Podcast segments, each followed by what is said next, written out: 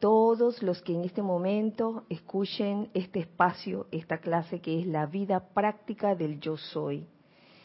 Eh, no soy Nereida Rey, ya que en este día de hoy eh, la estoy reemplazando porque ella y su complemento se encuentran en este momento de viaje. Nelson y Nere, y es lo que quiero compartir con ustedes, primero que todo, hacerles un anuncio de dónde están ellos ahora mismo. Se encuentran en Costa Rica y precisamente mañana habrá una actividad, eh, una conferencia, eh, como una introducción a la enseñanza de los maestros ascendidos y ah, verán a Nereida, a Nereida y a Nelson en acción allí junto con el instructor de allá de Heredia, Costa Rica, nuestro querido hermano Eric Campos, quien dirige el grupo Yo Soy. Así que eh, aquellos hermanos de Costa Rica que en ese momento estén escuchando, ya saben, pueden apersonarse eh, tengo entendido que es en el Hotel América, calle Central, avenidas 2 y 4, 50 metros al sur del Parque Central, en Heredia, Costa Rica. La entrada es gratuita y el cupo es limitado. Hay que confirmar asistencia. Eh, para más información pueden escribir a info arroba grupoyosoy.com. Repito, info arroba grupo yo soy, todo pegadito, grupoyosoy.com. El teléfono que tengo apuntado aquí es el 710-59507. 710-59507. 507. Y si alguien queda o no, no pudo escuchar con claridad los teléfonos, el teléfono o la dirección, estoy segura que aquí mi querido Carlos puede pasarles el dato. Así que me avisas, Carlos, si alguien lo pide, aquí lo tengo. Sí, si alguien lo, si alguien lo pide. Ah, aquí abajo, aquí abajo. Gracias, Carlos. Carlos este, está ahora mismo en cabina, no está Nelson, obviamente. Así que eh, en este día de hoy de la vida práctica del yo soy, precisamente escogí un tema, un tema que tiene que ver precisamente con la práctica del yo soy en todo momento, en tu vida diaria. Pero antes quisiera que nos internáramos en una pequeña eh, meditación y que cerraran los ojos y tomen una respiración profunda. Y en esa respiración profunda, relaja, relaja todos tus cuerpos Relaja tu cuerpo físico, hazte consciente de él, aflojando tu cabeza, tu cuello, tus hombros, tus brazos, tu tronco, tus piernas, afloja y permite que la esencia, la esencia de la magna presencia yo soy fluya libremente. Y en especial visualízalo en este momento y aprovechando que estamos aflojando el cuerpo físico, visualízalo como una luz líquida dorada que entra por tu cabeza, por la coronilla de tu cabeza, y se va distribuyendo a través de todas tus terminaciones nerviosas Siente, siente la liviandad que eso produce, que ese flujo de luz líquida dorada produce en tu cuerpo físico. Ahora nos vamos al cuerpo mental y soltamos y dejamos ir todo concepto mental adquirido desde las primeras encarnaciones hasta esta última encarnación, conceptos mentales que nos aten, conceptos mentales que nos hagan sentir mal. Libérate de ellos, liberémonos de ellos, sácalos. Y ahora te pido que sueltes todo lo, todos los sentimientos discordantes o inarmoniosos que puedan haber en tu cuerpo emocional. Y como siempre tiene que haber algo en cada cuerpo, vamos a llenar ese cuerpo emocional con sentimientos lindos, con sentimientos bellos de amor, de amor divino. Vamos a llenar ese cuerpo mental con la idea de que yo soy lo que yo soy y de que yo soy coincide con la voluntad de Dios y que la voluntad de Dios es el bien, la voluntad de Dios es luz, la voluntad de Dios es felicidad, es amor, es equilibrio, es opulencia, es paz, es liberación. Habiendo llenado estos cuerpos, el cuerpo emocional, cuerpo mental, cuerpo físico con la luz líquida dorada, igualmente el cuerpo etérico, Desaloja en este instante, haz a un lado toda memoria que cause aflicción en tu vida y solo ten presente aquí y ahora la memoria de lo que yo soy, la memoria de tu verdadero ser.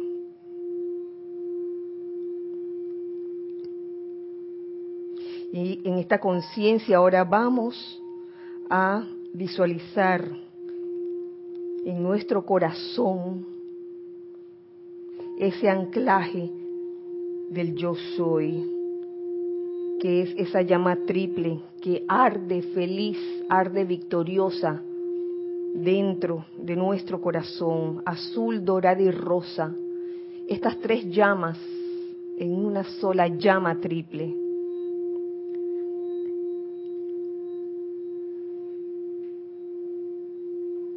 E invocamos a la amada, magna y victoriosa presencia de Dios yo soy en todos nosotros, y a los benditos y amados dioses, diosa de la libertad, Arcángel Samuel y Maestro ascendido Pablo el Veneciano. Y les pedimos que permitan que su llama de libertad descargue su paz cósmica a nuestra dulce tierra Permitan que su llama triple exprese el perfecto equilibrio y éxito de Dios, elevando toda su vida a cada hora, cada vez más cerca del cielo por todo el poder de la luz. Y que la gente de la tierra siempre tenga el sabio uso de la libertad. Que así sea y así es, amado, yo soy.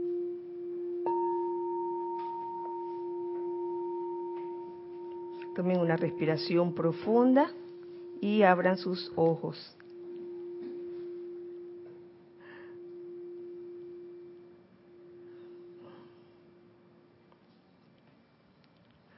Nuevamente les saludo con un gran abrazo a todos los que aquí se encuentran, tanto en carne y hueso, se podría decir, como los que están del otro lado podría decir, bueno, hijos del uno de aquí, hijos del uno del otro lado. Pero en este espacio, este espacio no es el espacio de los hijos del uno, este es el espacio, la vida práctica del yo soy, que imparte mi querida Nere, Nereida, Nereida Rey, todos los sábados a esta hora, cuatro de la tarde. Y por eso es que um, quise traer a colación un capítulo que se encuentra en puntos y aspectos de Dios. No por el capítulo en sí, este libro es enseñanzas de Emmett Fox. Emmett Fox no es un maestro ascendido, pero es un gran maestro, les podría decir. Por lo menos hasta donde sabemos. Quién sabe si ascendió ya o no, eso no lo sabemos. Realmente, pudiera ser que sí. No tenemos información sobre eso. Sin embargo, eh, mm, he visto en, todo esto, en, todos estos años desde que Jorge comenzara a traducir estos libros tan bellos de Emmett Fox, esta literatura, con las enseñanzas de Emmett Fox, que su enseñanza es totalmente compatible con las enseñanzas de los maestros ascendidos. Y por eso lo traigo aquí sin temor ah, de, que, de que vaya a haber algún error. Pues no lo va a haber. Entonces, esto, lo que traigo aquí, lo traigo precisamente para aplicarlo a la vida real, sobre todo en el estado de conciencia actual, en que estamos, estamos en esa búsqueda constante de lo que realmente somos, el yo soy. Porque pudiera ser que en algún momento yo quiero ser yo soy, pero de repente nos podemos perder, podría pasar. Uno no debe ser, uno no debería ser tan arrogante en pensar que uno ya las tiene todas ya realizadas. Eh, precisamente esta mañana en la clase de Ramiro una de las cosas que se decían era que el problema del hombre era el olvido. Y se nos olvida, a veces perdemos el camino, eso puede suceder. Pero lo importante no es sentirse mal porque perdiste el camino, te desubicaste, dije, ¿quién soy en verdad? Y resulta que estabas manifestando lo que no eras. Lo importante es eh, recordarlo y volver siempre a lo que realmente eres, el yo soy. Y si el yo soy, como decía en la invocación al principio, la visualización al principio, si el yo soy es totalmente compatible con lo que es la voluntad de Dios, por lo menos los maestros ascendidos nos descargan qué es la voluntad de Dios, en especial el maestro ascendido, el Moria. Este, gracias, gracias Irene y gracias Elmi por estar aquí. Pueden participar sin pena ni vergüenza. Y Carlos también, por supuesto. Este capítulo se llama Los 15 puntos. Y entonces eh, Emmett Fox comienza diciendo en este capítulo, estoy realmente en el sendero, dos puntos. Chan, chan. Tiri, tiri, tiri. Número uno, si siempre busco lo mejor en cada persona, situación y cosa, si siempre busco lo mejor en cada persona, situación y cosa, he observado que a veces adquirimos por cuenta del olvido ciertos hábitos. El hábito de no buscar, de no buscar lo mejor de cada persona, situación o cosa, sino de buscar, como dije, la quinta pata del gato. Buscar siempre eso, ese punto débil por lo que flaquea, en especial cuando la situación o la persona nos saca de quicio. Ay, ya la. Y eso, oye, créeme, Irina. Me, llegan casos así y yo lo he vivido también, porque yo tampoco soy de que, ah, la Santa Paloma, que todo el mundo me cae bien y todo eso. Y, y, yo, yo también sé que yo no le caigo bien a todo el mundo, así que eso es una interacción de yo no soidades por ahí, caminando, de yo no soidades y me hace gracia porque a veces uno mismo le cuesta verlo en uno mismo, pero uno fácilmente lo ve en los demás. Cuando una persona se me acerca, un estudiante, y me dice, oye, que tengo esta situación y no soporto a fulanito, mi tía, mi lo que quieras, parentesco, no parentesco, esta persona o la situación. Cada vez que viene la situación, me enervo, me, irrita, me irrita cada vez que, estoy en una situación así. Y es como el hábito de no ver lo mejor en la situación o en la persona o en la cosa. ¿Tú quieres decir algo? Carlos, gracias. Claro que con esa actitud fácilmente podemos compararlo con lo que has dicho en un principio. Uno se sale temporalmente del sendero espiritual, digamos, porque ha puesto la crítica, esa cosa que a la personalidad la está molestando y ha perdido momentáneamente, digamos, un estudiante de la luz, esa conexión constante que sería con la presencia, que es la única, esa conexión que le va a hacer que pueda verlo, buscar lo bueno, lo mejor, constantemente, en las personas, en las situaciones y las cosas, porque esto indica un gran nivel de conciencia un alto, un, expandido nivel de conciencia, el, ver eso en todas las cosas, personas y situaciones. Y como decías antes, no es tan fácil. Así mismo es, Carlos, y gracias, gracias por participar también en esta clase. Ya, eso sí lo habíamos acordado anteriormente, de que íbamos a hacer una especie de, panel con los presentes si ellos quieren, si ellas quieren, no es obligatorio. ¿Quieres decir algo, Irina? Claro. Yo también veo ahí que eh, parte de no poder ver el lado positivo de cada persona y de cada situación es porque tampoco puedo ver nada positivo en mí.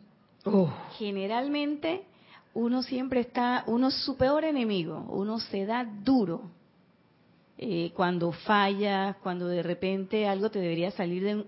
Eh, tú tienes la expectativa de que salga de una forma y te sale de otra. Las críticas que uno se hace a uno mismo son bien fuertes. Entonces, los maestros también dicen que uno da lo que uno tiene y que uno se oh. expresa la vida de acuerdo a su nivel de conciencia, su forma de... y si en mi cabeza, en mis sentimientos y mis pensamientos, yo me estoy dando duro, cuando yo miro adelante, pues también a ese pobre cristiano le voy a dar duro también. Si yo no estoy acostumbrada a ver ni siquiera lo positivo en mí, ¿cómo lo voy a poder ver en otra persona? Claro, muy buen puesto, este, muy bien puesto, porque solemos hablar de los espejos, que, que eso, eso que tú ves en los demás, lo más seguro es que tú, tú también lo tengas. Eh, yo también invito a los que están en este momento conectados a, participar también con sus comentarios, porque estos son 15 puntos bien sencillos, se pudiera decir, pero que tienen una gran importancia en nuestras vidas, porque son como esas piedras en el zapato de que, si tú no te sacas esa piedra en el zapato, ahí queda, oye, tú puedes pasar, déjame decirte, como 10 años o más tropezando con la misma piedra de que le ves siempre el lado feo a esta situación, a esta persona o esta cosa. Y por más que la amada Maestra Ascendida Lady Nada te diga, oye, si tú quieres tener paz duradera en tu vida, aprende a ver la chispa divina en toda persona, situación o cosa que te saque de quicio yo eso lo vengo leyendo de hace muchos años. Y yo les voy a decir, lo estoy comprendiendo, no lo he terminado de comprender 100%, todavía estoy en eso, porque hay momentos, yo les voy a decir, que a pesar de que uno tiene la enseñanza, que bien puesta, oh, siempre surge como ese taloncito de Aquiles, persona, situación o cosa, que tú no esperabas y en ese momento revientas y no eres capaz de ver cuál es el bien de eso, de esa situación. Por eso siempre, a, este, a través de los años, una de las cosas que siempre me gusta recalcar es el hecho de aprender el bien, aprender a ver el bien en toda situación. Porque de esa forma uno como va, como que va cambiando realmente su entorno. Precisamente ayer le decía a una bella hermanita del alma, una amiga del alma, que muchas veces como que nos, nos obsesionamos con la parte fea de una situación, una persona una o una cosa, y por ende la situación, la cosa fea persiste, se mantiene allí porque no hago nada para sacarlo, porque es como, como que ese fue el concepto que tuve de la situación de la persona y ahí me quedé, me estanqué. Y no fui capaz de ver más allá y de ver de que, oye, ¿qué de bueno tiene esta situación, persona o cosa? Algo bueno debe tener. Si, si pudiera hacer una parada, una parada y ver eso en la situación, en la persona o en la cosa, oye, las cosas serían diferentes. ¿Tú querías decir algo? Por supuesto que eso tiene que ver con, la, ley fundamental de la vida. Porque mientras esté uno pensando y sintiendo algo así respecto a, cualquier apariencia del mundo externo, o interno, como dice uno, como decía Irina, porque ahí está el foco principal, pues en ese momento mm, no tiene la conexión, pierde la conexión. Y el aplicar esa ley de la vida haría que eso cambie. Me gusta, por ejemplo, aquí en esto que, nos está diciendo los puntos positivos. ¿Estoy realmente en el sendero? Si siempre busco, si resuelta. O sea, es una, tendencia realmente que ya está, está poniendo esa mm, pienso y siento bien. No, recuerda, recordamos los mandamientos, por ejemplo, que eran no harás, no harás, ¿y qué hago entonces? Ay, todo es no hacer, no hacer. O sea, eso realmente es como, como poner atención en, lo negativo, ¿no? Y entonces esto ya es un punto que nos está diciendo, ok, esa es la forma. Este mundo de apariencia va a depender de la luz que yo emito en ello. Si veo algo oscuro, pues enchufo mi linterna y la ilumino. Ahora, si me entretengo, como decías tú ahora, en ver lo malo de la otra situación, pues por ley estoy creando más de lo mismo y perjudicando esa situación que tendría la opción de iluminarla, ¿no? Asimismo es, la estoy magnificando. No importa lo que esté pensando, eso que estoy pensando constantemente y que se vuelve un hábito, lo, lo magnifico. Así que, como, como bien nos dice Med Fox, eh, es mejor buscar lo mejor en cada persona, situación y cosa. El número dos es dice lo siguiente, si resueltamente le doy la espalda al pasado, sea bueno o malo, y vivo solo en el presente y en el futuro. En este caso, y con el estado de conciencia, diríamos, vivo solo el presente, aquí y ahora. De repente, lo del futuro se podría decir, oye, tener una visión, un plan, que no necesariamente tiene que ser, porque si, si uno se, se aferra a un plan que tiene y no se realiza, ¿qué viene? La decepción. La frustración. Pero uno, no, no es que uno no pueda pensar de que, oye, el otro año me voy a poner frenos. Digo, si yo tuviera de que veintipico de por decir un ejemplo, es por lo que se me vino a la cabeza. Eh, el otro año habrán paneles solares. ¡Yeah, Eso es un plan. Entonces, esas son las peticiones que hacemos, Irina. Las peticiones que hacemos siempre para los ocho días de oración es eso, eso, eso es pensar en un futuro, pero no, no amarrarse tanto que si, ay, yo lo pedí, así que en estos 12 meses se tiene que cumplir, me voy a frustrar. ¿Cuántas peticiones no hemos hecho en, estos ocho, en los ocho de oración que en verdad no se han realizado por alguna razón? Hay que buscar el bien. ¿Por qué no se realizó? Tal vez porque no estaba en ley en ese momento. Y hay otros que han demorado como tres años en realizarse. ¿Quieren participar? Claro.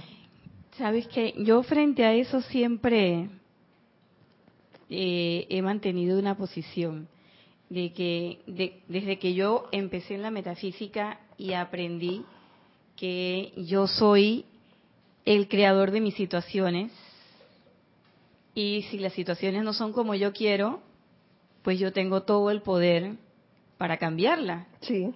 Entonces yo he adoptado un, un, estilo de un tiempo para acá de que yo digo que el mejor plan para mí es hacer bien las cosas.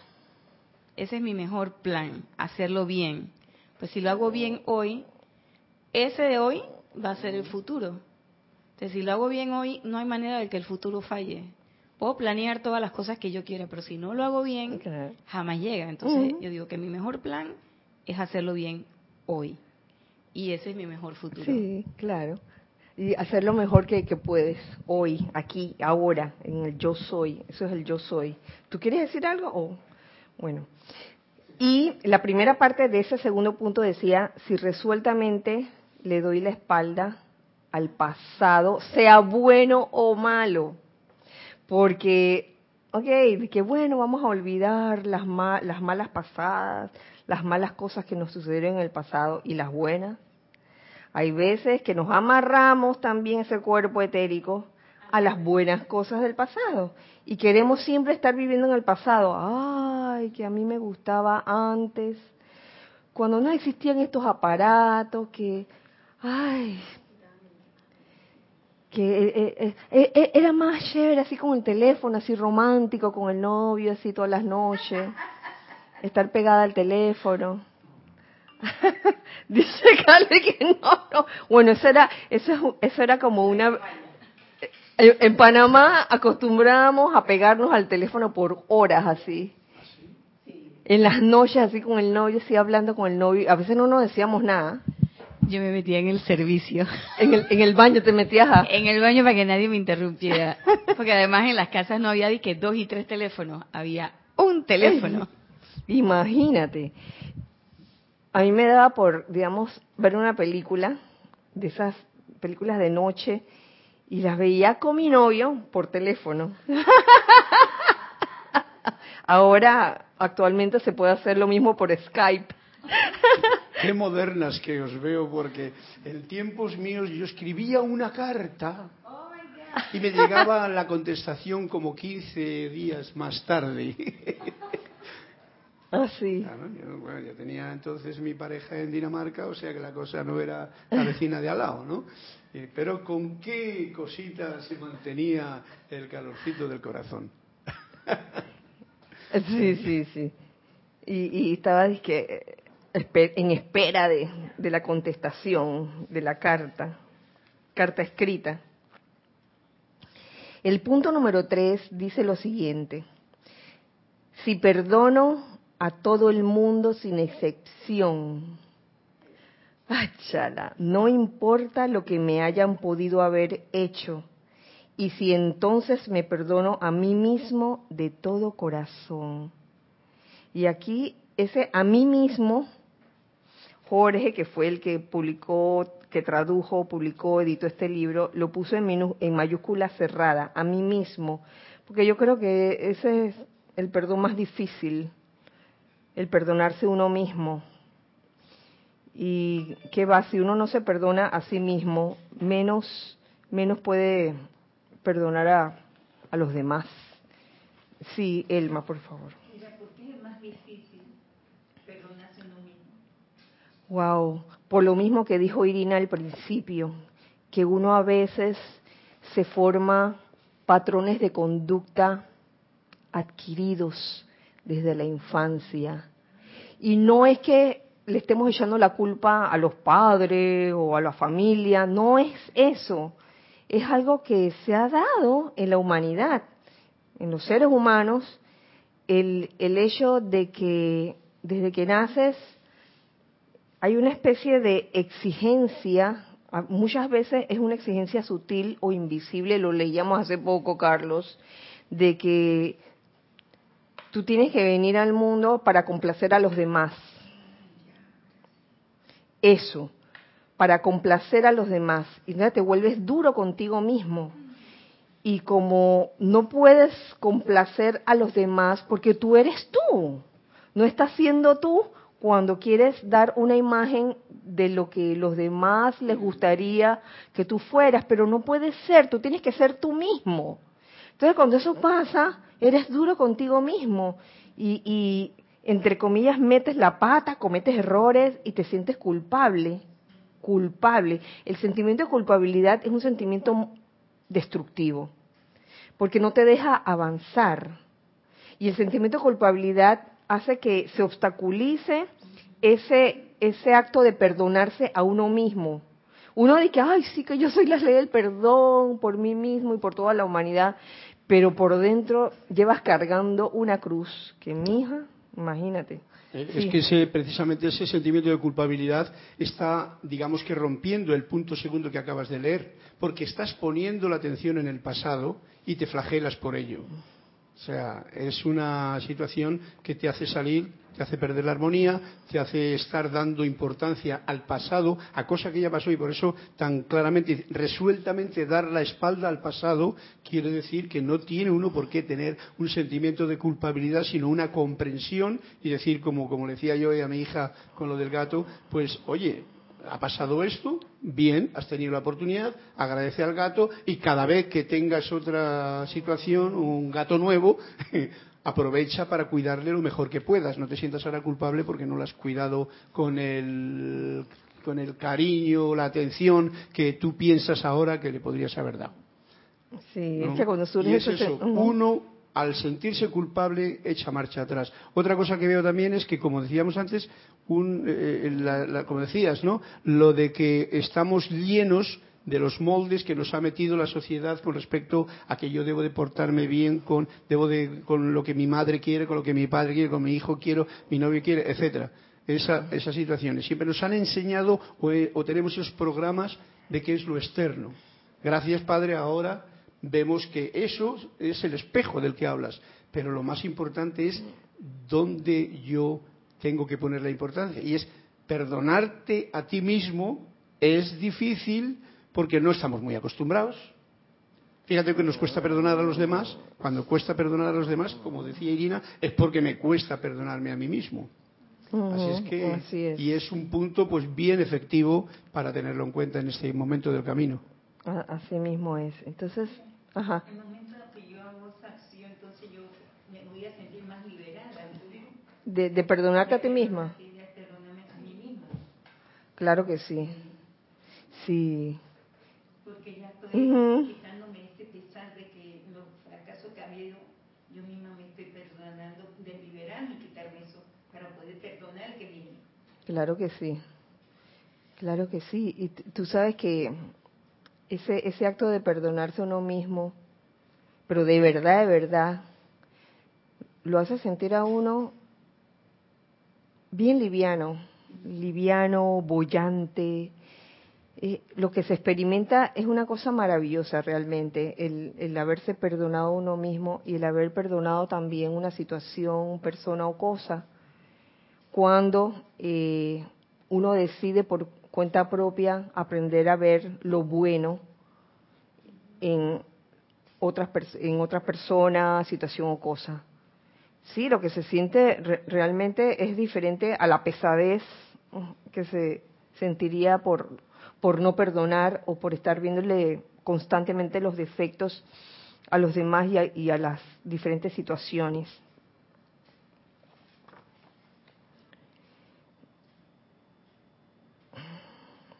El número cuatro dice lo siguiente, ¿no? Estoy realmente en el sendero si considero que mi trabajo es sagrado y lo llevo a cabo al máximo de mis posibilidades, sea que me guste o no. Y se los leo así mismo como lo pone Emmett Fox. Y aquí esto como llevado a la enseñanza de los maestros ascendidos, diría primero que ese ese, esa palabra, trabajo, a veces tiene una connotación de ah, cómo me cuesta. Y cuando hablas a veces con las personas, ay, ¿a dónde vas? Ay, al trabajo. Oye, y, y hoy, 4 de noviembre, ¿tienes trabajo? Sí. sí trabajaste el 3 de noviembre, eh, supuestamente son días feriados, pero hay lugares que están abiertos, que están funcionando. Y si uno tiene el trabajo con ese concepto de pesadez, como cosa que tienes que hacer por obligación para recibir un salario. Creo que por ahí no va. Por ahí no va la cosa de vivir toda tu vida pensando en tu en, lo que tú haces diariamente como un trabajo que te cuesta. Y yo creo que por ahí comenzamos. ¿Tú querías decir algo al respecto? Sí, claro. Eh, mira lo bonito y lo, hermoso realmente que es ahora tener esta conciencia con las, las instrucciones que os han dado, que las enseñanzas que nos están dando los maestros ascendidos, que nos hacen ver que el trabajo es en realidad un servicio. Exactamente. Entonces es cuando tú ya tienes ese concepto de que es algo sagrado. O sea, y te consagras incluso cuando uno se nota que está en, lo duro, pues se consagra o reconsagra, como dice el arcángel Rafael, reconságrate de nuevo, es para que consideremos que este mundo en el que vivimos y que le endurecemos con nuestra, con nuestra falta de sensibilidad, en realidad todo es sagrado todo es prácticamente divino, a pesar de que haya cosas y situaciones y personas que vibren a una rata vibratoria a un nivel bajo, desarmonizado, etcétera. Pero el fondo, la energía de vida es sagrada.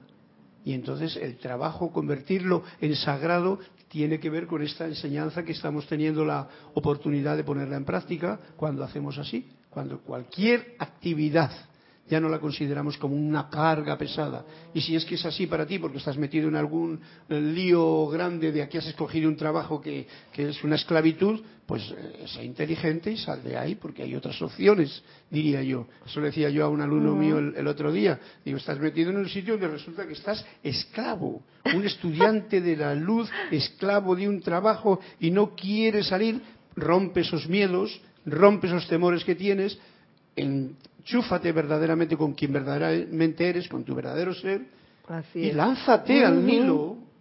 Pero claro, cada uno tiene la oportunidad de hacerlo cuando le llega, ¿no? Esa decisión. Eh, Pero un servicio, un trabajo, hay una gran diferencia. Claro, e, es el estado de conciencia en que se está. Y entiendo perfectamente que eso es un proceso, porque a nosotros nos enseñaron desde pequeños a que tú tenías que estudiar, para graduarte y conseguir un trabajo. nuestros papás. Sí, y, que la vida era dura, y yo te aseguro que no lo hacían de maldad, lo hacían procurando lo mejor para sus hijos.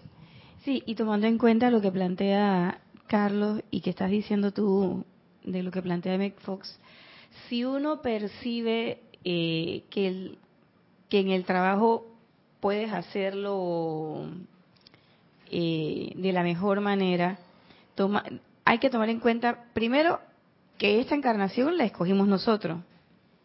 El sitio donde naciste lo escogiste tú, lo escogimos nosotros. Y lo más seguro es que la profesión o la ocupación también la escogiste tú. Entonces, yo me pongo a pensar ahora, caigo en la cuenta, fíjate que no lo había visto así, pero ahora lo veo si yo en ese pequeño, en ese en esa pequeña porción de tiempo, en esa franja de tiempo donde estoy realizando mi ocupación, la hago de la mejor manera, tratando de que sea la presencia yo soy la que haga ese trabajo, el servicio que uno le está prestando a la vida es enorme, porque estás ayudando a mucha gente, sea lo que sea, porque en ese momento no vas a estar irradiando discordia, sino que por el contrario, vas a estar irradiando armonía y vas a estar logrando de que también tu ambiente de trabajo se armonice, que las otras personas también estén más felices, más contentas. O sea, es realmente es un servicio. Yo no lo había visto así. Mm. O sea, es, es realmente una oportunidad el poder tener ese trabajo que quizás te guste o no te guste. Y con lo que no te gusta, fíjate que yo tengo una experiencia, yo tuve tiempo molesta con la medicina. Mm. Porque cuando yo escuché en la metafísica temprana, te recordarás aquel discurso que decían, los médicos y los abogados van a desaparecer, porque eso es la apariencia, eso es la imperfección, no sé qué y tal. Y yo decía, ¿yo por qué vine a esta encarnación me he metido aquí? Y, está, y esto no es, pero después me puse a pensar, ok, ¿cuándo va a desaparecer? No sé ¿Y tú qué estás haciendo mientras tanto? Quejándote. Entonces, no te quejes. Y yo decía, bueno, todavía estoy a tiempo y puedo estudiar otra cosa, porque no voy a estudiar esto, porque esto es la apariencia. Pero después me puse a pensar, pero ¿y qué tal si yo, estudiante del yo soy, puedo hacer algo en este lugar en donde, donde, me encuentro. Así mismo es, así mismo es porque, fíjense, no, no es el lugar, porque es la actitud, es la actitud. Tú vas con actitud de realizar una serie de tareas para recibir una recompensa a cambio o tú vas a servir. Y no es que no tengas, no, no vayas a recibir remuneración, lo, lo recibirás y lo recibirás al ciento por ciento cuando uno haga ese clic dentro de uno y cambie el hecho de, el, verbo trabajar por el verbo servir. Lo que está, si, si, lo que vas a prestar es un servicio y no un trabajo pesado, las cosas van a cambiar en tu entorno. Y esto es verídico, porque de repente hay personas que no aguantan una situación en, en un lugar de, de trabajo, de empleo, y se cambian de lugar y vuelve la misma cosa. Es por eso, porque la vida te está diciendo que no es el empleo lo que hay que cambiar, sino es uno mismo lo que tiene, lo que es menester cambiar. Eh, sí, tenemos un comentario de Juan Carlos Plaza de Bogotá, que además de enviar bendiciones para todos desde la lluviosa Bogotá de Colombia, o sea que oh. hoy está lloviendo por allí, nos dice, la frase en mi caso era, Tienes que hacer una carrera y conseguir un buen trabajo para ser alguien en la vida. Sí, tienes que hacer una carrera. Oye, y ese era como, como que si no hacías la carrera, venía que el sentimiento de culpabilidad y el hecho de que no te ibas a perdonar de que, de que mi papá o mi mamá este, no logré hacerlos felices porque no, no estudié ninguna carrera. Oye, entonces ahí viene el no perdonarse a uno mismo porque uno no pudo hacer feliz a alguien, a otros. Gracias Juan Carlos, bendiciones para ti en este día lluvioso allá en Bogotá. Aquí también, ¿verdad? Un poquito. Aquí también tenemos bastante lluvia, Juan Carlos. Espero que algún día vengas a visitarnos en alguna semana al peregrino, porque ya te conocemos bastante por todas tus participaciones y, cada vez que escribes al correo de Serapis Bay. Así que, oye, nos encantaría conocerte algún día en persona. Eh, si trabajo versus servicio, es la, la cuestión tiene que cambiar de adentro de uno. El concepto de trabajo, cambiarlo a concepto de servicio. Y, en verdad, eh, ofrecer eso que tú estás haciendo a Dios, a la presencia yo soy en ti. Oye, amada presencia yo soy, te dedico esta actividad de hoy día, de hoy. Y cada día lo mismo, dedico esta actividad, te la dedico a ti, amada presencia yo soy. Sí, que antes he hecho el comentario de, si no te gusta el trabajo, cámbialo, pero ahí tengo que decir algo especial que yo lo he hecho siempre. Y es, dice, sea que me guste o no, si no me gusta, eh, me voy. Pues en realidad eso no es lo correcto porque más pronto o más tarde vas a encontrar otro lugar donde vas a tener que... Eh, te, va, te, va, a caer la misma situación hasta que aprendas. Porque yo sé que todas las situaciones, lo digo esto por, por si acaso me está escuchando Alejandro por ahí, mi, amigo del alma y mi hermano. El asunto está en que tienes que cerrar, no tienes, lo más correcto es que cierres amorosamente una situación y, eh, bueno, no me gusta, pero la cierro amorosamente y la cierro bien cerrada. Cumple con lo que tengas que hacer con lo que para que de esa forma, digamos que ese escalón ya le has experimentado. Y entonces tendrás otro. Que te puede venir otra clase de pruebas, mm. pero ya no dejas cuentas pendientes. Y bueno, pues ahí tienes. ¿Te guste o no? Si te gusta, bueno, pues lo haces sagrado. Y si no te gusta, también para que realmente cierres el círculo y bueno, como ser inteligente que eres, has elegido tú estar en ese trabajo, pues eliges terminarlo bien como diría Irina, hacer las cosas bien hasta terminar un trabajo para que puedas elegir o puedas entrar en otra forma de trabajo, de servicio, vamos a llamarlo ya como es la, la palabra adecuada para esta edad dorada que estamos viviendo, y de esa forma, pues entonces ya tienes otra oportunidad de ver la vida con otro color. Sí, sí, magnífico. Esto de cambiar o no de, empleo, creo que es una cuestión de discernimiento. Discernimiento, discernimiento, discernimiento. Eh, preguntarle sobre todo a la presencia yo soy en tu corazón si te toca irte de allí o no. Porque habrán situaciones donde, oye, la verdad que sí, si te toca cambiar de dirección, cambiar de rumbo, qué sé yo.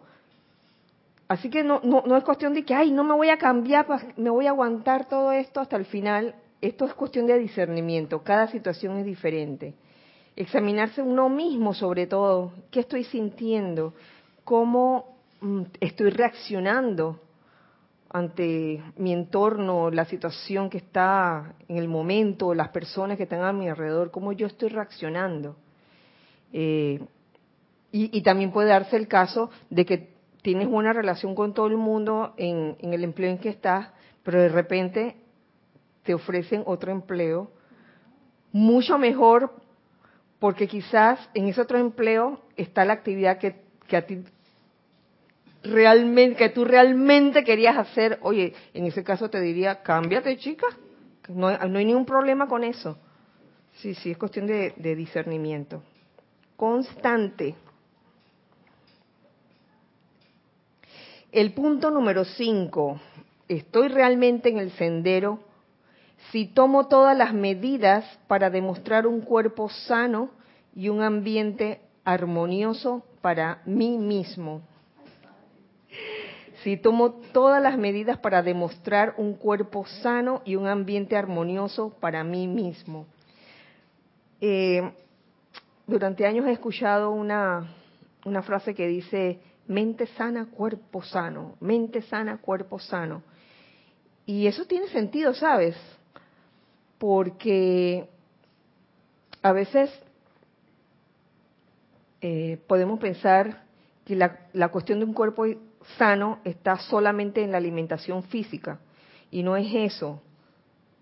Está en la alimentación física, pero antes que eso está en una buena eh, condición interna, se puede decir.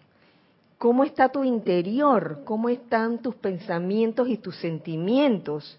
Si tú cada cierto tiempo te desequilibras, eh, te desequilibras y comienzas a,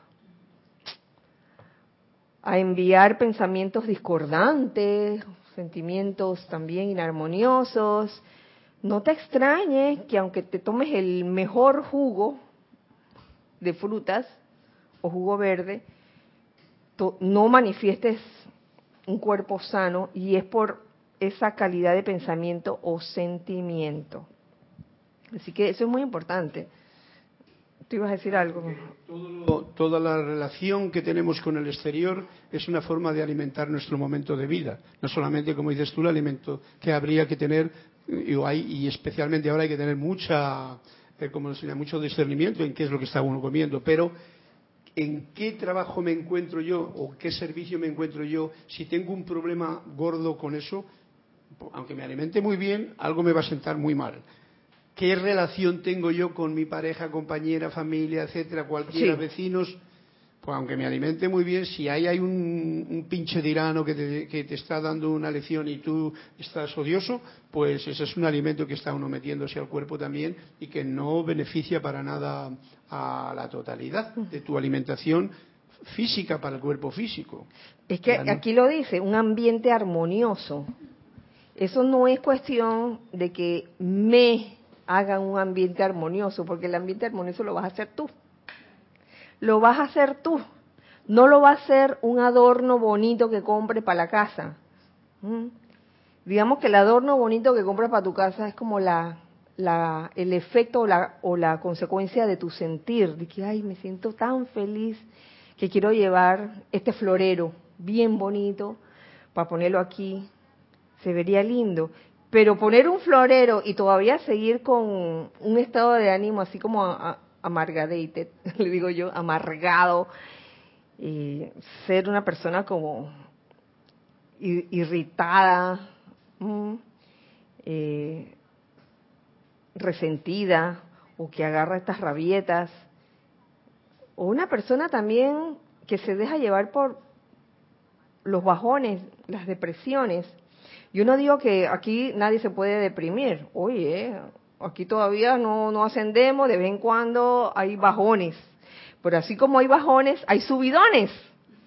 Y cada uno, cada uno, a cada uno le toca decidir, quiero seguir aquí bajando, descendiendo por ese túnel oscuro de tinieblas o quiero darme la media vuelta y comenzar a subir de nuevo, aunque cueste un poquito, puede que cueste un poquito la subida, pero qué chévere.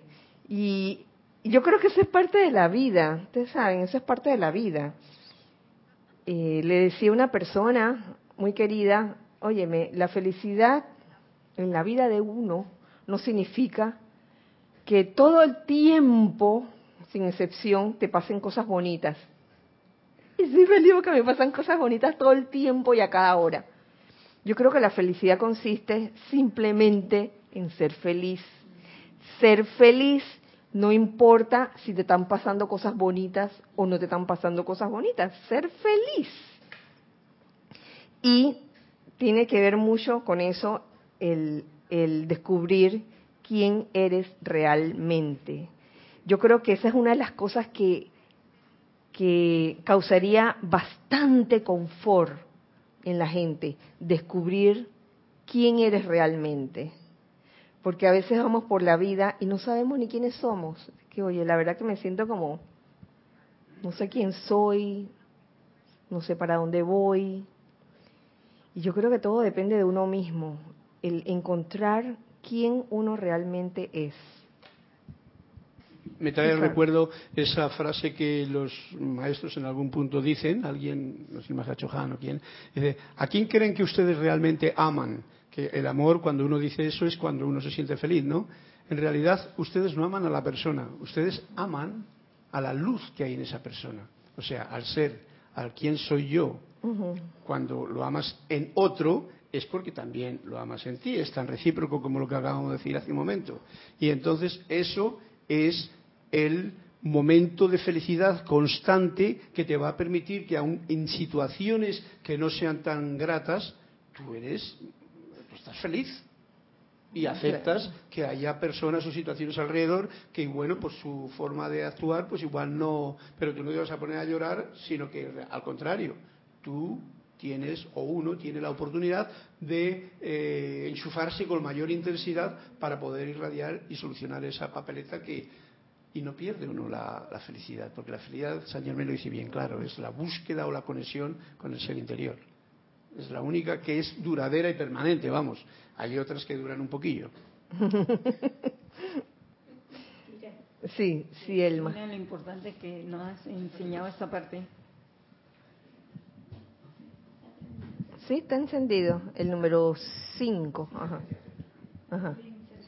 Mira qué importante la parte que nos señalaste, la parte de la felicidad. Pero el complemento importante, perdóname yo, para poder ser feliz. Claro. Ese es el secretito que lo acabo de ver. Porque si yo no me perdono yo misma, yo nunca voy a ser feliz, Kira. Porque los obstáculos los tengo adentro y no los dejo salir. Así que esa forma te lo agradezco porque en verdad no había pensado que hasta allá abajo se podía llegar. Mm, ah. Siempre lo veíamos por el nivel encima, nada más esa felicidad de, de, palabra, nada más. La felicidad va más allá de las cosas bonitas que te puedan pasar. Es algo bien profundo y, tienes razón, Elma, si, si todavía está la piedra en el zapato del no perdonarte a ti mismo ni a los demás, entonces no hay felicidad en ese momento porque yo creo que las cualidades divinas están, se interrelacionan. Uno no puede decir que, que no tengo amor, pero soy feliz. Eh, no tengo paz, pero tengo amor. Es como extraño, ¿verdad? me acaba de sonar extraño. No, todas, todas se relacionan entre sí. Eh, seguimos. ¿Estoy realmente en el sendero? Si, número seis, si me esfuerzo, ay, pero esto está fácil. si me esfuerzo por hacer que mi vida sea una de tanto servicio a otros como sea posible, esa ya está hablada, sin interferencia o algarabía alguna. Aquí está hablando de, ya del, servicio propiamente dicho, del acto de servir, que tu vida sea de tanto servicio a otros como sea posible. Eso es una, una fuente inagotable. El, solo hecho de, de, lanzarse a servir a otros, eso no es de que, bueno, yo voy a servir a otros hasta el año 2018. Eso no tiene fecha de, de expiración. Eso es toda la vida, pam, pam, pam, pam. y uno lo hace gozosamente. Si, si no te está saliendo de manera gozosa, entonces, ¿qué estás haciendo? ¿Qué estás haciendo? Entonces lo estás haciendo por obligación. Entonces no estás tomando el acto de servir como un acto de servir. Está, lo estás haciendo como para llenar un requisito de que, ay, que voy a, voy a avanzar espiritualmente, así que tengo que servir como una obligación. Y eso mmm, no funciona. Sí, Carlos. y además que cuando está hablando de un nivel como, como lo conocemos claramente, ¿no? Sin interferencia o algarabía alguna, quiere decir que está sirviendo de un modo impersonal, que tantas veces lo hemos hablado aquí, como dice Lady Nada, ¿no? El servicio impersonal. Eso es lo que uno puede hacer por y también la comprensión de que está sirviendo a la vida sin ningún deseo. ¿eh? Es bien delicado este concepto que nos trae aquí en el. Sí. Y sobre todo eso, tú lo haces sin ninguna algarabía, sin ningún alboroto. Mira, eh, cómo te sirvo. Ah, sí, sí, sencillamente sirves, es impersonal, porque eso es lo que precisamente da, eh, un, por decirlo, un gozo interno mucho mayor, una satisfacción de saber que estás haciendo, como decía Irina, lo, lo- lo mejor que puedo, lo que, lo que tengo por delante. Así es. Con- Así con- y eso es más que, oye, apláudanme que, que mira cómo sirvo, ¿no? De bonito. Sí, hay, cuando hay esa motivación oculta de, de esp- esperar reconocimiento, a veces no ni siquiera es esperar dinero, fíjate. A veces es esperar como un reconocimiento de que, bravo, bravo, qué bien lo hiciste. Y realmente eso no tiene, no es malo ni es bueno, simplemente que, que ahí no pasa nada, no pasa nada. Es, es lo que tengas adentro. No di, un momento, no digo que sea malo que una persona le dé las gracias a otra por servir. Gracias, gracias por haber hecho esto, gracias por haber hecho lo otro. Eso es diferente, eso es diferente que la algarabía que tú estás diciendo. Es un, es como esa motivación oculta de, de, de esperar cosas a cambio, simplemente. Mientras no espere cosas a cambio, yo creo que, que la vida y el servicio fluyen libremente a través de ti y eso es bello y eso es hermoso. Y por eso yo doy gracias a todos los servidores. Doy las gracias porque realmente, eh, hablando ya de aquí del grupo como grupo, si no fuera porque existe el grupo y que hay un equipo de servicio más que de trabajo, quién sabe cómo estaría esto, lleno de, qué sé yo, las paredes estarían sucias, el, el, el- la mesa tú darías así, que donde pasa la suegra, ¿no? Y ¡chas! polvo y tantos detalles. Oye, ya estamos casi a tiempo, al tiempo. Oh, sí. Estamos en la, ajá, exactamente, estamos apenas en el número 6, vamos a seguir, ya tenemos tema para la otra clase. Tenemos tema para la otra clase. Lo dejamos allí en el punto 6, ya para terminar, porque eh, en verdad, eh, queridos míos, yo creo que una de las cosas importantes que nos, nos trae la vida es la música. Y yo no hablo solamente de la música de cantar, que sí lo vamos a hacer, sino de la música del alma. Esto es lo que me ha inspirado este capítulo de Met Fox. Cómo saber si realmente estás en el sendero.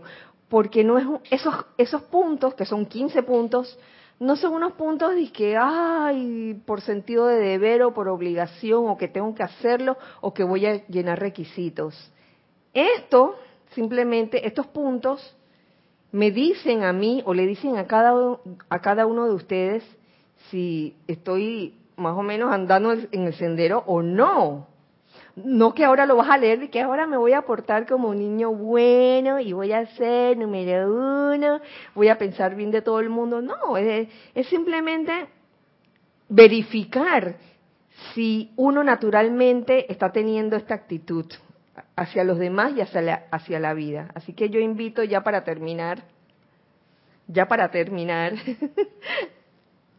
que, termine, este, que le demos fin a esta clase con algo con todo con todo amor para ustedes.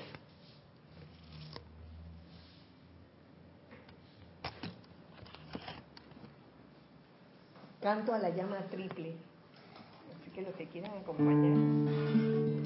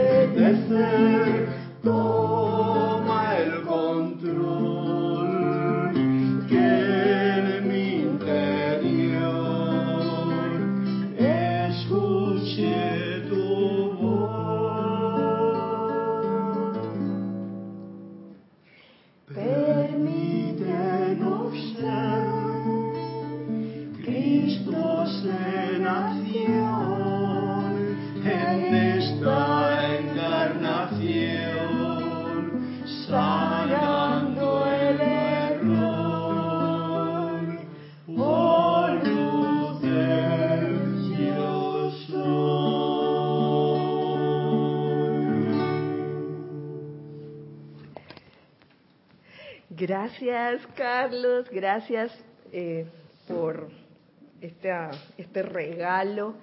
Y gracias a todos ustedes por estar en sintonía. Ya no me lo voy a poner la vincha. Gracias, eh, Elmita. Gracias, Irina, gracias por estar aquí. Gracias a, a todos los hermanos y amigos del alma que han estado sintonizando este espacio, la vida práctica del yo soy. Eh, gracias Carlos también por estar en cabina, chat, en cámara y también en música. y bueno, nos vemos en una próxima vez. Eh, mil bendiciones para todos. Gracias.